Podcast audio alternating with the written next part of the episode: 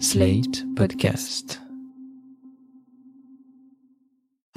You know nothing, Jon Snow.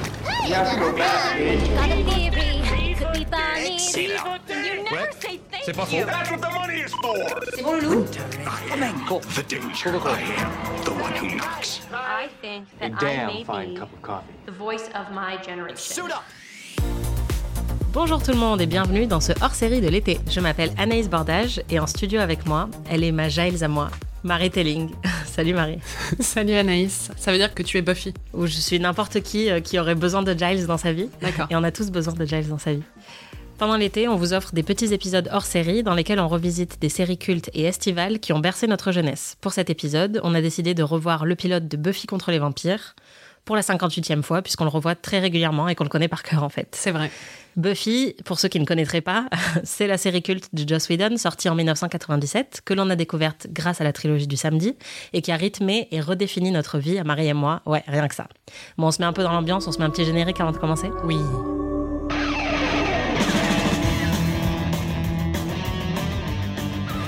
Ça fait 23 ans que le pilote de Buffy a été diffusé à la télévision américaine, mais nous, on l'a découvert quelques temps après sur M6 pendant la trilogie du samedi. Bon, on a déjà un peu parlé dans le podcast euh, de l'influence que la série a eu sur nous, une très grosse influence, mais il faut dire que c'est notre série préférée à toutes les deux. Quoi. Oui, c'est la série qui, euh, je pense, a développé euh, nos- notre goût pour les séries. Enfin, on l'a toutes les deux regardé à l'adolescence euh, sur la, pendant la trilogie du samedi, et puis après, on l'a revue ensemble, et c'est un peu comme ça que notre amitié est née aussi. Tout à fait. On se faisait des Buffytons tous les dimanches soirs avec Marie. Quand on était adulte. Voilà. Et on continue puisque c'est ce qu'on a fait euh, pour préparer cet épisode. On a regardé le pilote ensemble, euh, toutes les deux sur le canapé. Ça nous a rappelé plein de bons souvenirs. Et alors la scène d'ouverture de la série est exceptionnelle. Donc dès le départ, on sait qu'on va voir quelque chose d'incroyablement féministe. Puisque le principe, c'est que euh, c'est une blonde euh, et un jeune beau gosse euh, qui vont dans les couloirs d'un lycée pendant la nuit, donc un lycée désert. Et euh, ils y vont pour se rouler des pelles, hein, en gros. Et la blonde a un peu peur. Elle lui dit Mais t'es sûre qu'il y a personne Et en fait, euh, on comprend à la dernière minute que euh, la proie, ce n'est pas elle, mais c'est lui. On Mm. va écouter l'extrait de cette scène. Hello? Nobody here. Are you sure? Yes, I'm sure. Okay.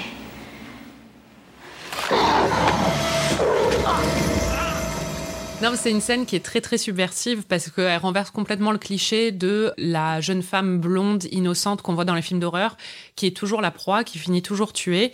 Et là, d'un coup, c'est elle la menace. Et en fait, ça présage aussi le personnage même de Buffy, qui est une petite blonde mignonne, euh, adolescente californienne, qui adore les chaussures et s'habiller à la mode, et qui en fait est la plus grande menace qui soit pour les monstres et les démons et les vampires, et qui est euh, l'arme la plus fatale dans toute la série en fait. Et Ouais. ça, c'est vraiment un renversement total, et c'est euh, Joss Whedon qui a été brillant en faisant ça, et c'est très féministe dans son essence. Et d'ailleurs, c'était quelque chose de d'ouvertement féministe pour lui quand il a décidé de faire ça. Et c'était l'image un peu qu'il avait en tête euh, dès le début, il me semble. C'est qu'il il pensait à ce retournement euh, du code des films d'horreur. Et c'est ça qui a un peu lancé euh, toute l'idée de Buffy. Et alors, euh, il y a aussi plein de personnages euh, bah, méchants comme Darla qu'on entend dans cette première scène, qui est donc une, une femme vampire. Et il y en a énormément, en fait, dans la série, des femmes qui sont très menaçantes. Ça aussi, c'est assez exceptionnel. Et euh, je pense que nous, quand on était gamine, euh, enfin, moi, ça me faisait autant plaisir de voir euh, des meufs comme Drusilla. Ah, euh, j'adorais Drusilla. Voilà, être particulièrement menaçante et un peu perchée. euh, parce qu'on n'avait pas vraiment l'habitude de voir euh, des méchants qui sont en fait des méchantes. Oui, puis il y a un truc aussi au niveau du côté euh, féministe, mais à la fois aussi, enfin, c'est des héroïnes qui sont féminines aussi. Mm. Et ça, c'est euh, des héroïnes féminines qui peuvent être violentes, qui peuvent se défendre. Ça, c'était exceptionnel de voir ça à la télé. Et même la série est allée plus loin aussi dans son étude des codes de genre et aussi euh, de la masculinité toxique. Dans la saison euh, 6, Les Grands Méchants, c'est trois jeunes, et en particulier Warren, qui est le portrait même de la masculinité toxique, et qui est un peu l'incarnation des incels qu'on voit à l'heure actuelle aux États-Unis, c'est-à-dire euh, ces euh, jeunes hommes qui sont... euh, extrêmement amers euh, parce qu'ils n'ont jamais eu d'expérience sexuelle, qui en veulent à la terre entière, mais en particulier aux femmes, et qui sont très menaçants par rapport aux femmes. Et c'est marrant parce qu'à l'époque de cette saison, on s'était tous dit, putain, c'est quoi ce méchant Euh, C'est vraiment nul. Et aujourd'hui, en la revoyant, on se dit que c'était vraiment précurseur et visionnaire de ce qui allait se passer après. et de la façon dont la masculinité toxique allait vraiment s'exprimer de façon très très violente contre les femmes. Et c'est le, les plus glaçants, je pense, de, de toute la série. Euh, comme méchants, c'est vraiment eux, quoi. Ouais, parce qu'en plus, ils sont humains. Ouais, exactement. Et il y en a d'autres. Il y a aussi un, un, prêtre euh, particulièrement misogyne euh, dans la dernière saison. Et puis, il y a le personnage de Riley, qui n'est pas un méchant, mais qui est un, un personnage qui est un des petits amis de Buffy pendant la série et qui a du mal à accepter que sa petite amie soit plus puissante que lui euh, physiquement en fait. Donc ça aussi c'est quand même euh, un bel exemple de masculinité toxique. Mais on va en revenir au pilote euh, qui est vraiment, il faut le dire, quasiment parfait. Il est découpé en deux parties, donc en fait ça fait deux épisodes de 40 minutes et le premier est absolument parfait. Le deuxième est un peu plus lent dans le rythme, mais le premier est incroyable. Et en gros, le départ c'est que Buffy arrive au lycée de Sunnydale après avoir été renvoyée de son ancien lycée parce que comme elle est secrètement tueuse de vampires, bah elle elle fout un peu le bordel partout où elle passe parce qu'elle se bat. Euh, et évidemment, c'est secret, donc euh, ses proviseurs ne le savent pas. Mais euh, elle s'est fait renvoyer et donc elle débarque au lycée et elle se fait tout un tas de nouveaux amis. Ce qui est très bien dans la première partie, en fait, c'est pour ça que la première partie est très très efficace, c'est qu'on découvre tous les personnages.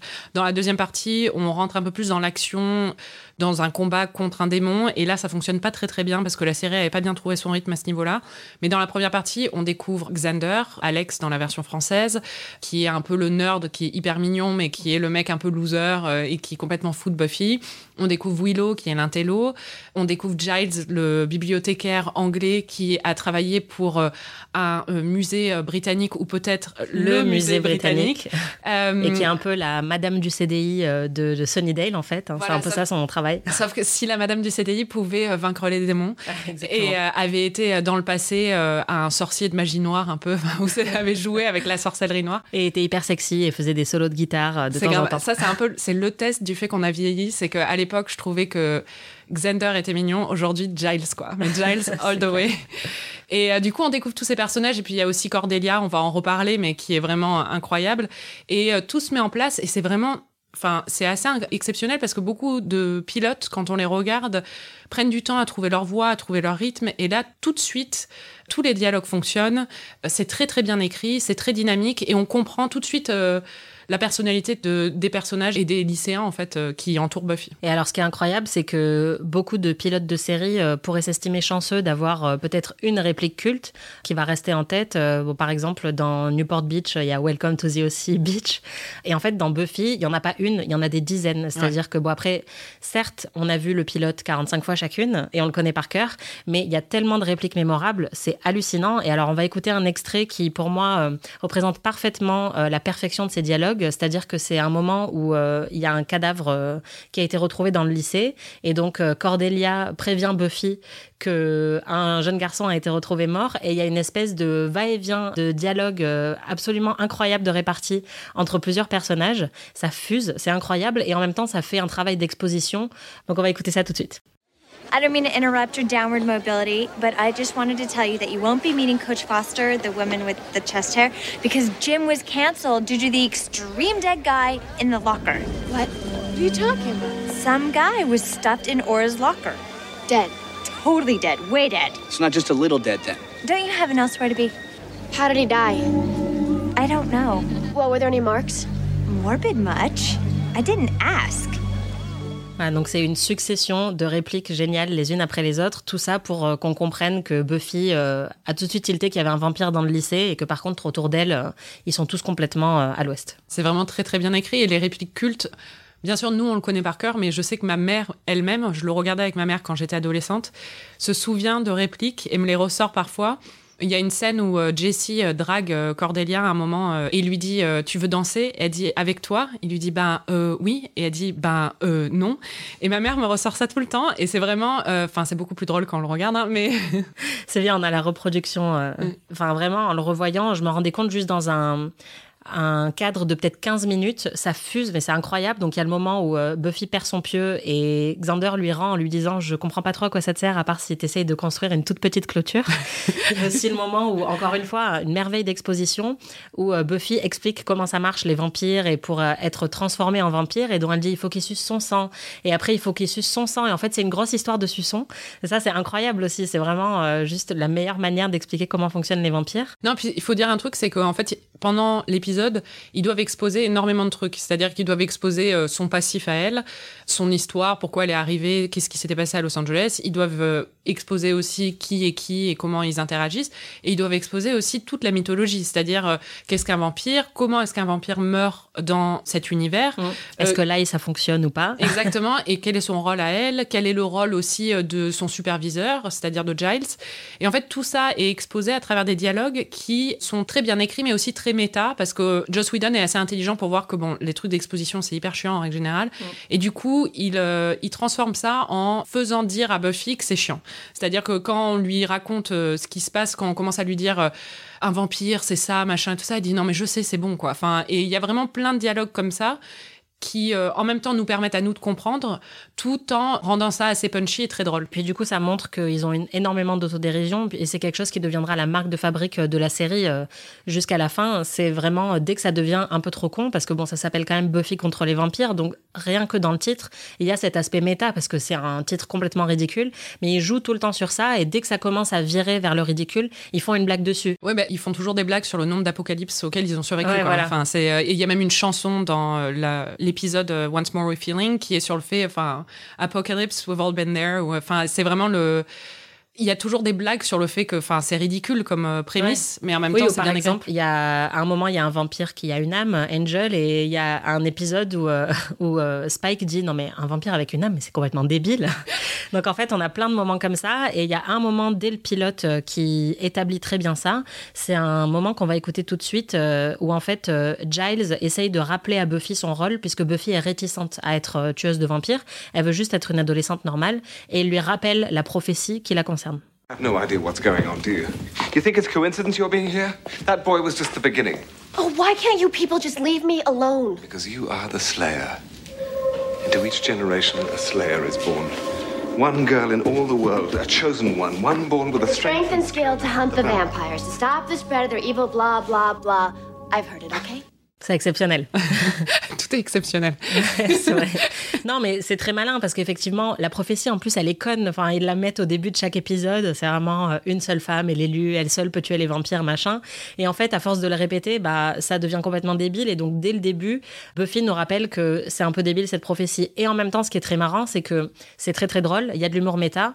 Et en même temps, ça établit une des dynamiques dramatiques les plus importantes de toute la série, qui est la réticence de Buffy qui aimerait juste pouvoir vivre sa vie normalement et ne pas avoir la pression d'être une tueuse de vampires à 16 ans. Oui, c'est très bien établi dès cet épisode. Par exemple, quand elle annonce à Giles qu'il y a un, élève qui a été tué par un vampire, il lui dit ah, c'est ce que je craignais. elle lui dit mais moi ce que je craignais c'est être en retard pendant mon premier jour, ne pas avoir ne pas avoir la dernière euh, tenue à la mode. Je craignais pas ça quoi.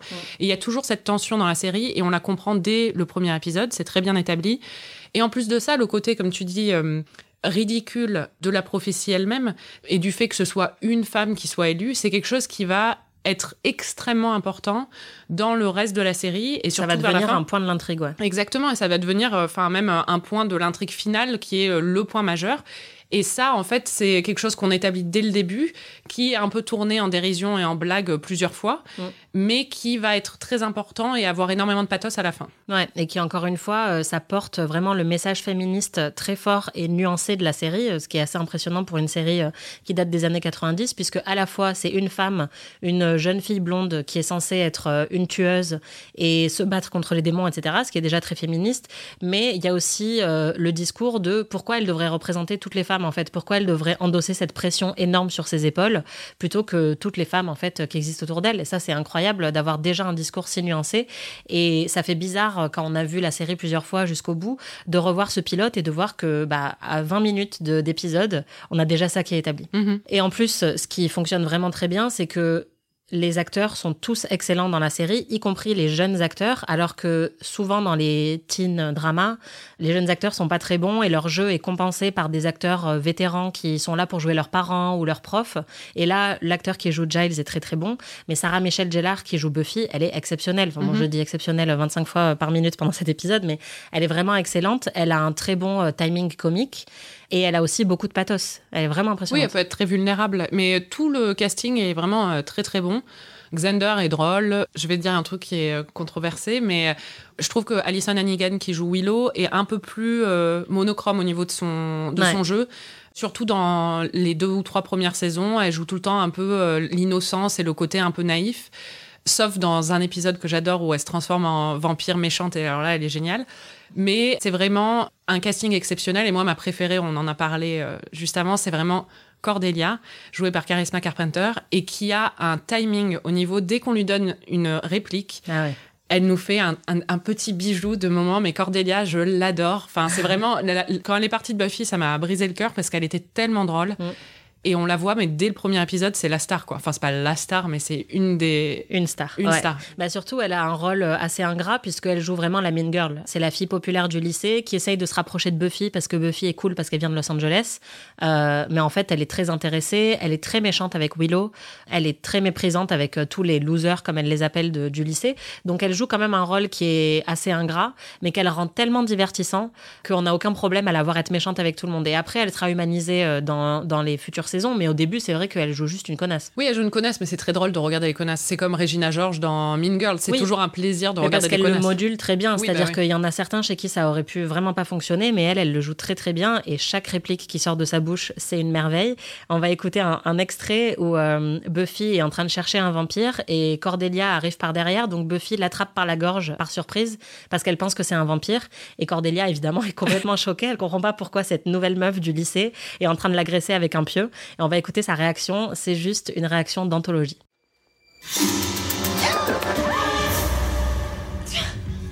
Cordelia! God! What is your childhood, trauma? Have you guys seen Willow? Did she come by here? Why? Do you need to attack her with the stick? Jeez. Excuse me. I have to call everyone I have ever, met, right, now. Le What is your childhood trauma Je l'utilise presque de façon hebdomadaire dans des textos ou des choses comme ça. Donc ça veut dire en français quel est ton traumatisme de l'enfance? Mm. Enfin, c'est tellement drôle et elle le dit tellement bien. Et puis la fin aussi, la dernière réplique. Euh, oui, quand elle dit euh, Excusez-moi, il faut que j'appelle littéralement toutes les personnes que j'ai rencontrées tout de suite pour leur dire que je viens de me faire agresser par Buffy. C'est juste très très drôle et les répliques sont excellentes. Mais je pense que sans le talent de Charisma Carpenter, ça ne fonctionnerait pas aussi bien. Elle est bah vraiment euh, géniale. Et alors, ce qui est marrant, c'est que ça, tout ça, cette scène se passe au bronze qui est donc euh, le club au nom un peu ingrat de Un club qu'on ne comprend pas, quoi. voilà, bah, un club où tous les lycéens qui ont 15 ans vont pour boire du chocolat chaud jusqu'à minuit, alors qu'il y a des groupes de heavy metal qui jouent des concerts derrière, et où il y a même Cordelia, la mean girl, qui dit « Oh, I love this song !» alors que c'est une chanson que aucune mean girl de l'époque n'aurait écouté. Peut-être qu'elle aurait écouté Gwen Stefani, par exemple, mais certainement pas ça. C'est juste le club le plus absurde de l'histoire des clubs d'adolescents. Et puis le bronze se transforme en un club normal quand eux commencent à être en âge de pouvoir euh, boire légalement, d'un coup, ils peuvent boire de l'alcool au bronze. Et en même temps, ils sont cardés. Enfin, ils ont, on leur demande de leur euh, pièce d'identité à l'entrée. Mm. mais ils boivent du chocolat chaud. Enfin, c'est incompréhensible cet endroit, mais c'est magnifique comme endroit. Mais ça fait partie des éléments les plus charmants de Buffy, c'est-à-dire qu'il y a des trucs qui sont pas encore très bien définis et qui le seront jamais vraiment, comme euh, la ville par exemple, euh, qui est à la fois euh, censée être minuscule, mais qui a une université, un port, un, aéroport. voilà, mais qui en même temps n'a qu'un seul bar et une seule rue. Voilà, une, seule main street. Exactement. Et par contre, un cimetière qui fait 45 000 km carrés. Oui, il est plus grand que le cimetière de New York, hein, Mais c'est ça qui est hyper charmant et euh, c'est ça que j'aime beaucoup dans Buffy, c'est qu'il y a toujours, euh, ils ont toujours su mettre l'accent sur ce qui était important en termes de crédibilité et notamment une crédibilité émotionnelle. C'est-à-dire qu'au final, c'est pas très grave si le bronze, ça ne fait aucun sens. En plus, il y a des super groupes des années 90 qui y jouent, donc euh, on est content. Mais par contre, ce qui est important, c'est que hum, les personnages fassent sens d'un point de vue émotionnel. Et ça, ça a toujours été très réussi dans la série et surtout au début, enfin, ce qui est établi dès le pilote, c'est la métaphore des traumatismes de l'adolescence qui sont des monstres. Et donc là, ils sont littéralement des monstres dans la série.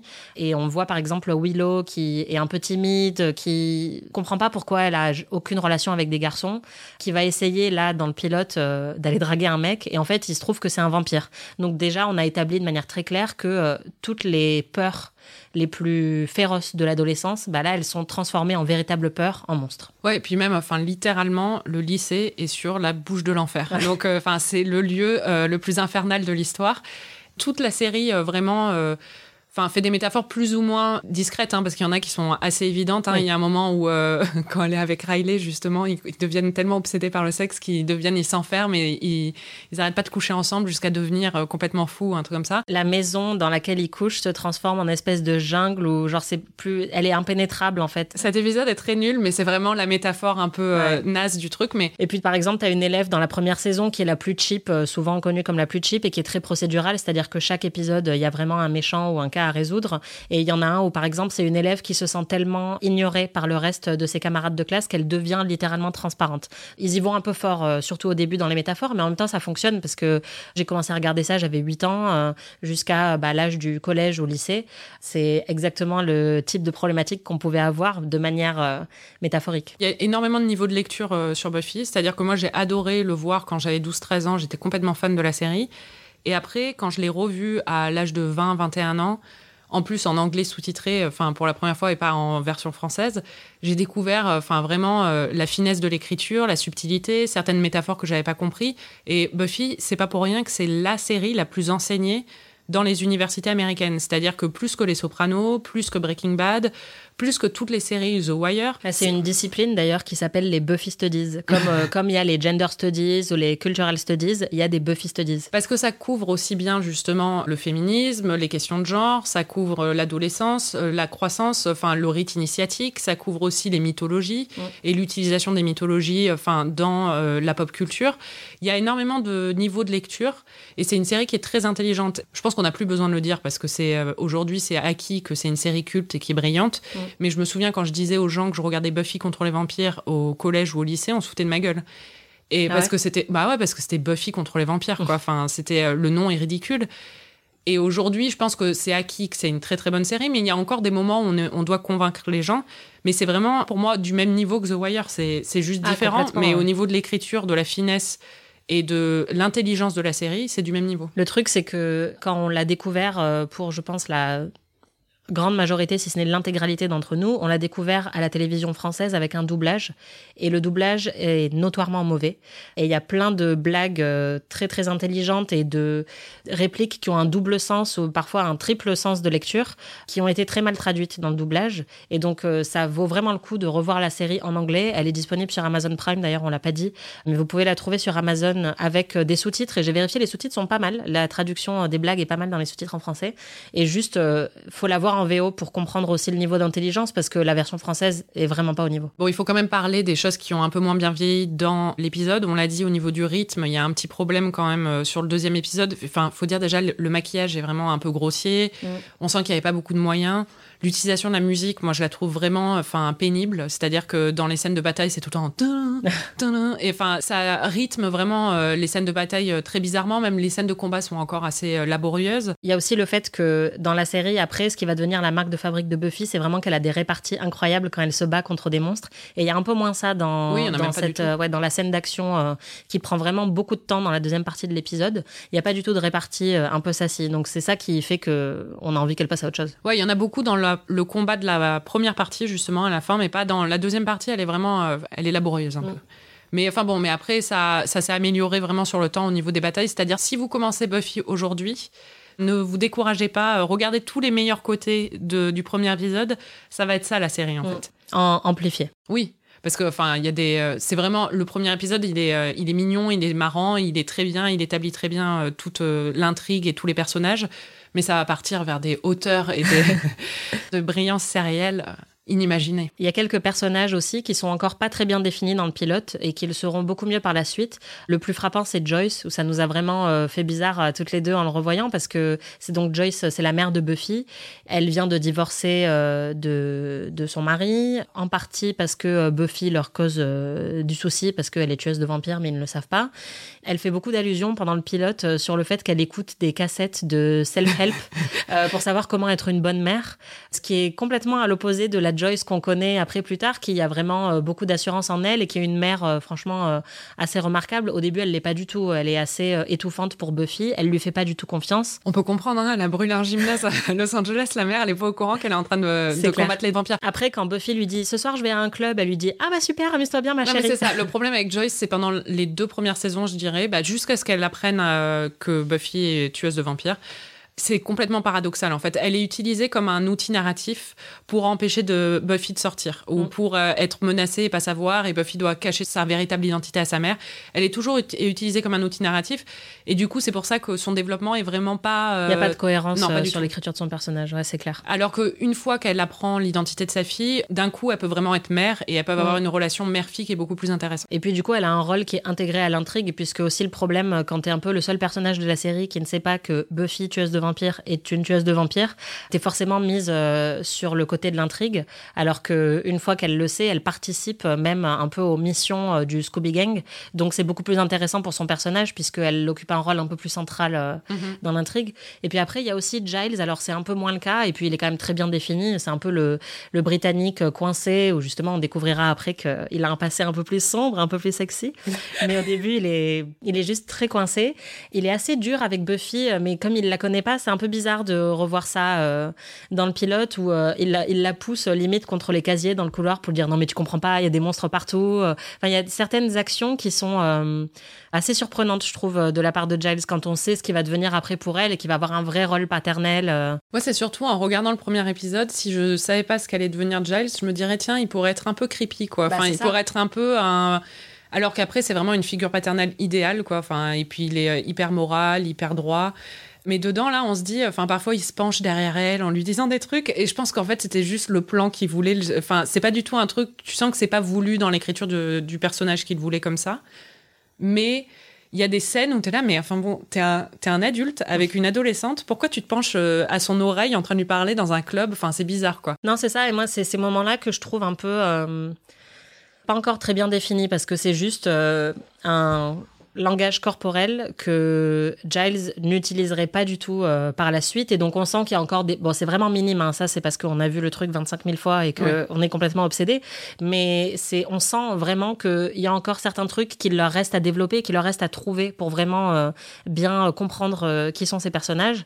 Et puis après, le plus gros problème, c'est la mort de Jesse, qui est donc le meilleur ami de Xander et Willow, qui est un lycéen aussi. Et en fait, euh, il va se faire euh, kidnapper par des vampires au fil de l'épisode et, euh, et être transformé lui-même en vampire.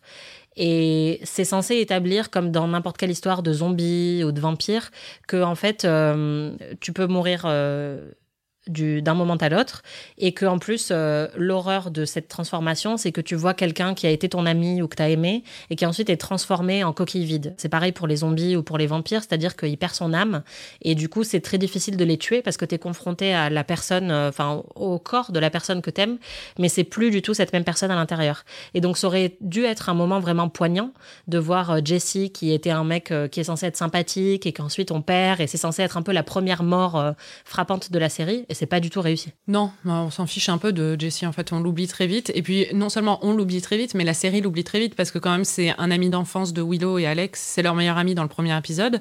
Et on n'en reparle jamais. C'est-à-dire qu'on ne reparlera jamais du deuil d'avoir perdu un de leurs amis les plus proches comme ça dès le premier épisode.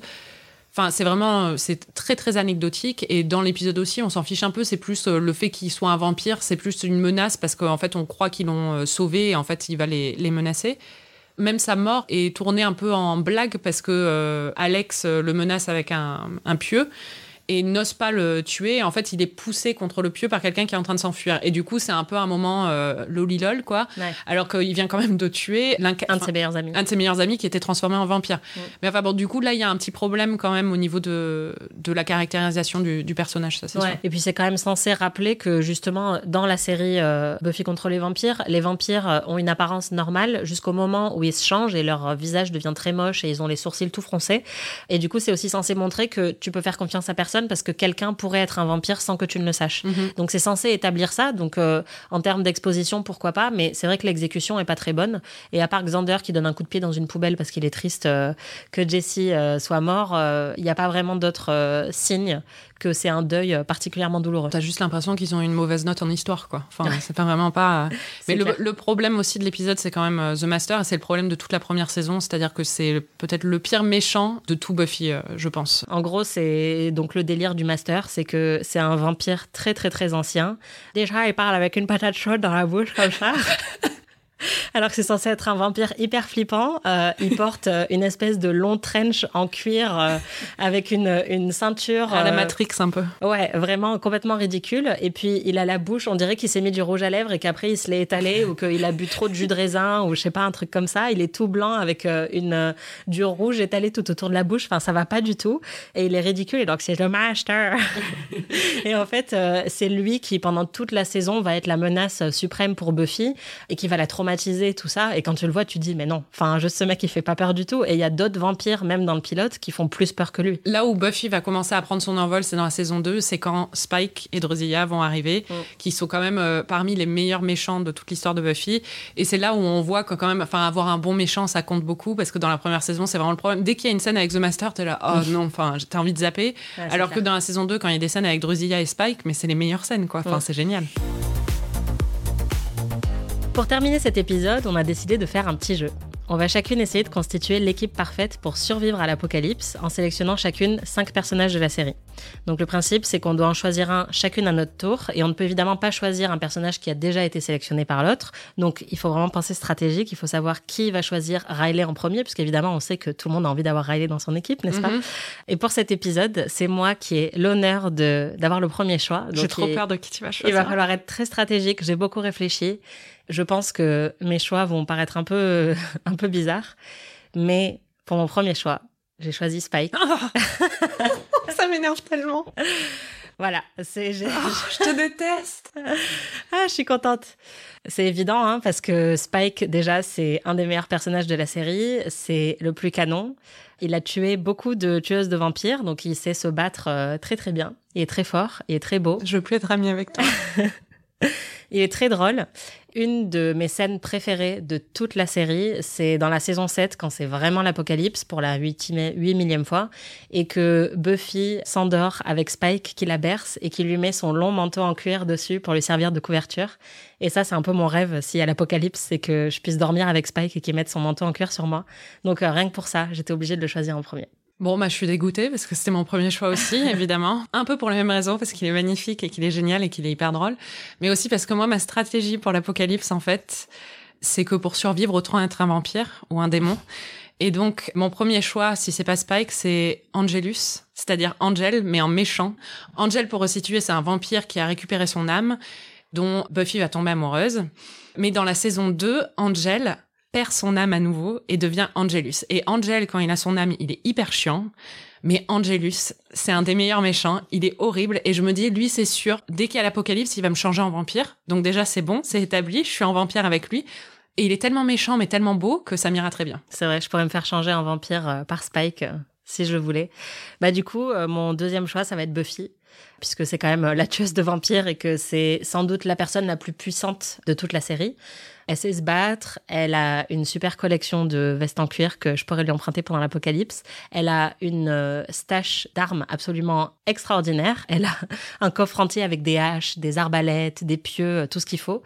Donc si je veux survivre pendant l'apocalypse, honnêtement, il faut Buffy dans ma team. Je t'avoue, j'ai même pas Buffy dans mon draft parce que justement, vu ma stratégie, je veux avoir une équipe en fait de gens un peu méchants, enfin des, une équipe de, de démons. Ouais. Donc mon choix suivant c'est Giles, mais quand il était Ripper, c'est-à-dire Giles Nice. quand il faisait de la magie noire.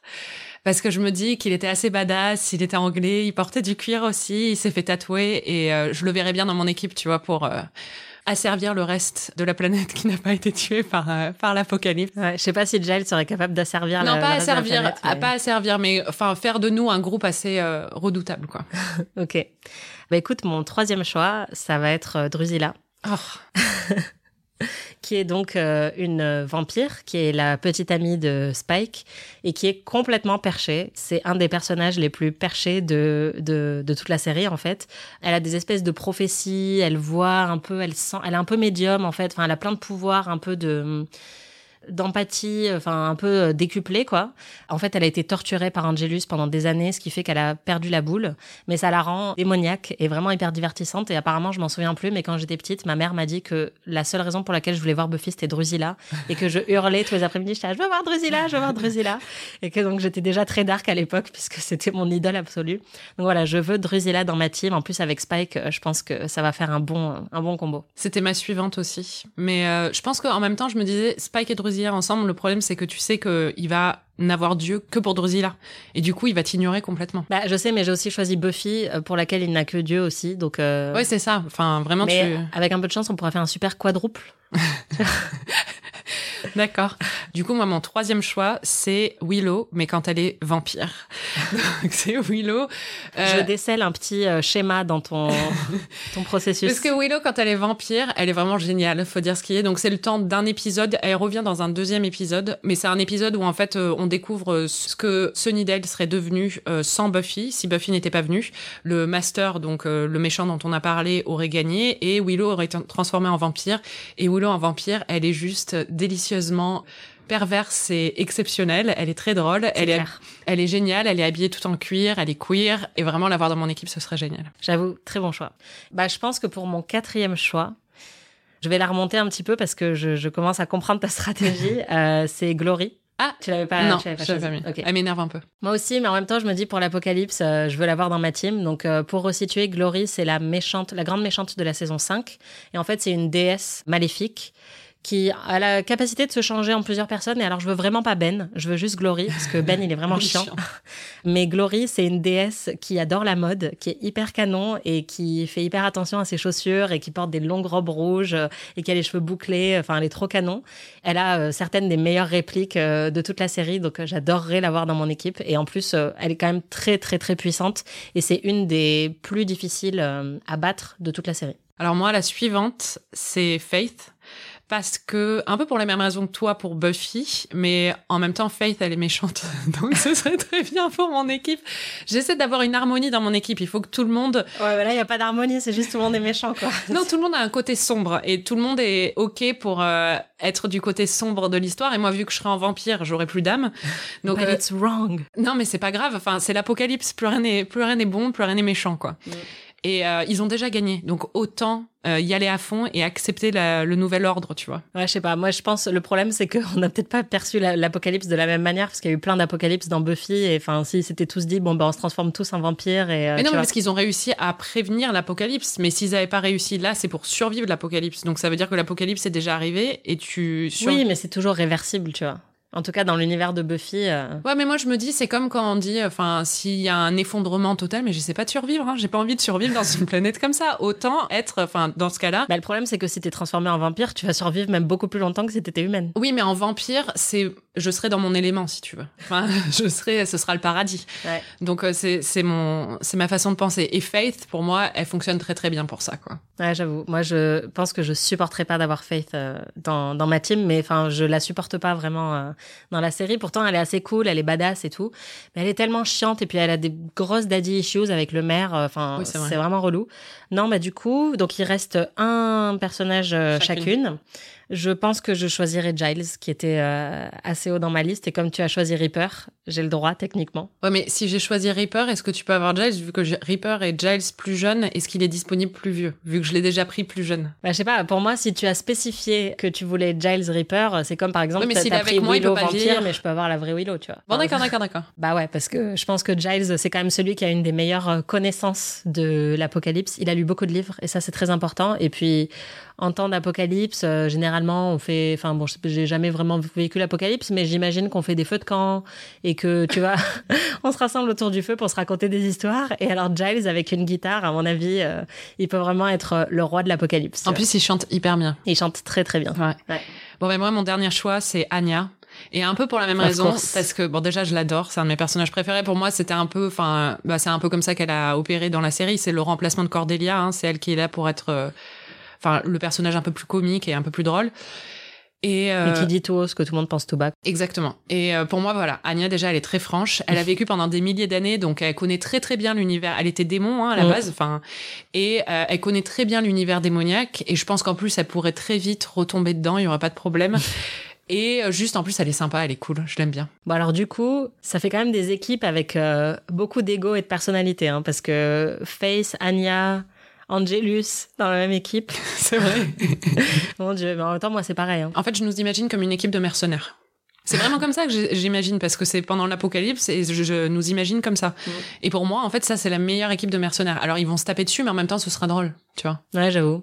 Non, pour moi, vraiment, Spike, c'est pour ça que c'était mon premier choix, c'est que c'est l'arme fatale, puisque, enfin. Ah, mais il a tout. Ouais, et puis, bah, je sais. si on regarde son euh, track record euh, dans la série, euh, niveau destruction de l'apocalypse, on peut pas faire mieux que Spike. Ah, mais moi, je voulais Spike en premier, mais tu me l'as pris, donc. écoute, c'est le jeu, ma pauvre Lucette. c'est vrai. Mais tu auras le choix pour euh, le prochain hors-série. C'est toi qui pourras euh, décider en premier quel personnage tu choisis. Très bien, merci. C'était PIC TV, merci Marie. Merci Anaïs. Et merci à vous, chères auditrices et chers auditeurs, de nous avoir écoutés pour ce hors-série de l'été. On se retrouve pour un deuxième hors-série de l'été dans un mois et ensuite à la rentrée.